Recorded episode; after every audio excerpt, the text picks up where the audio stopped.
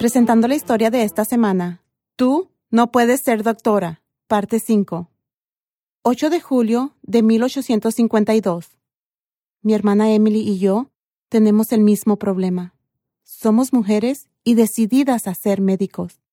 La idea horroriza a mucha gente. Emily ha aplicado a 11 escuelas de medicina y rechazada por todas.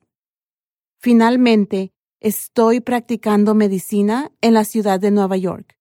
Tengo pacientes cuaqueros en sus lindas casas limpias y también pacientes pobres en el barrio de Tompkins Square. Muchos de mis pacientes pobres están tan desesperados que creo que irían al mismo diablo si él ofreciera servicios médicos. En cambio yo, una mujer pequeña, soy su médico.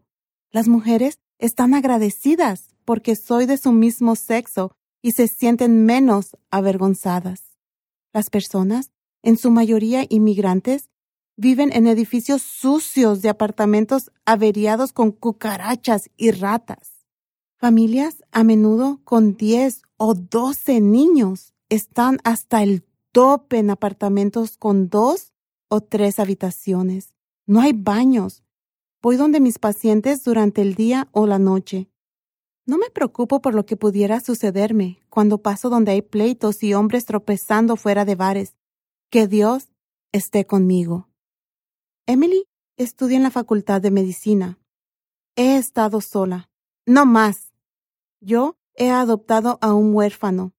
Kitty es una encantadora irlandesa de siete años. Marie Zakshevska recientemente apareció en mi puerta. Ella es una inmigrante de Alemania con credenciales impresionantes y espera trabajar conmigo. Yo le dije, Marie, puedes trabajar conmigo.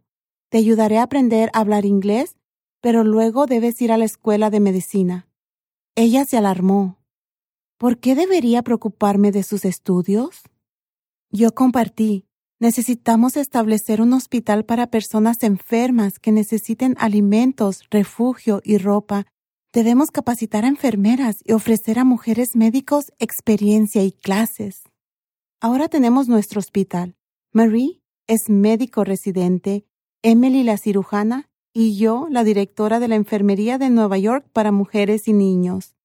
El New York Times y el New York Tribune escribieron artículos respetuosos.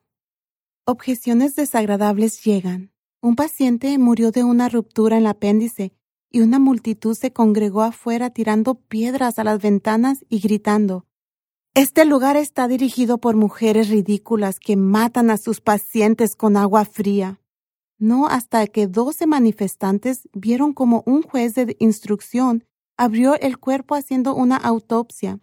Se convencieron de que el hombre muerto había recibido tratamiento legítimo.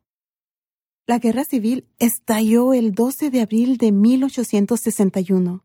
Tuvimos cuatro años sangrientos terribles. Miles de soldados resultaron heridos y murieron innecesariamente porque necesitaban más enfermeras, médicos y medicamentos. Atención médica y capacitación minuciosa deben mejorar en los Estados Unidos. Hablé con la directiva de la enfermería. Es tiempo de establecer una facultad de medicina para mujeres.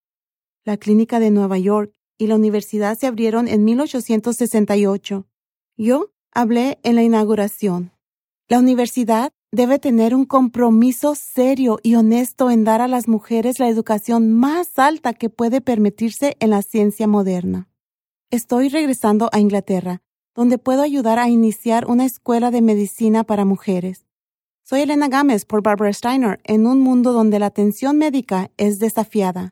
Por favor visite thisweekstory.com.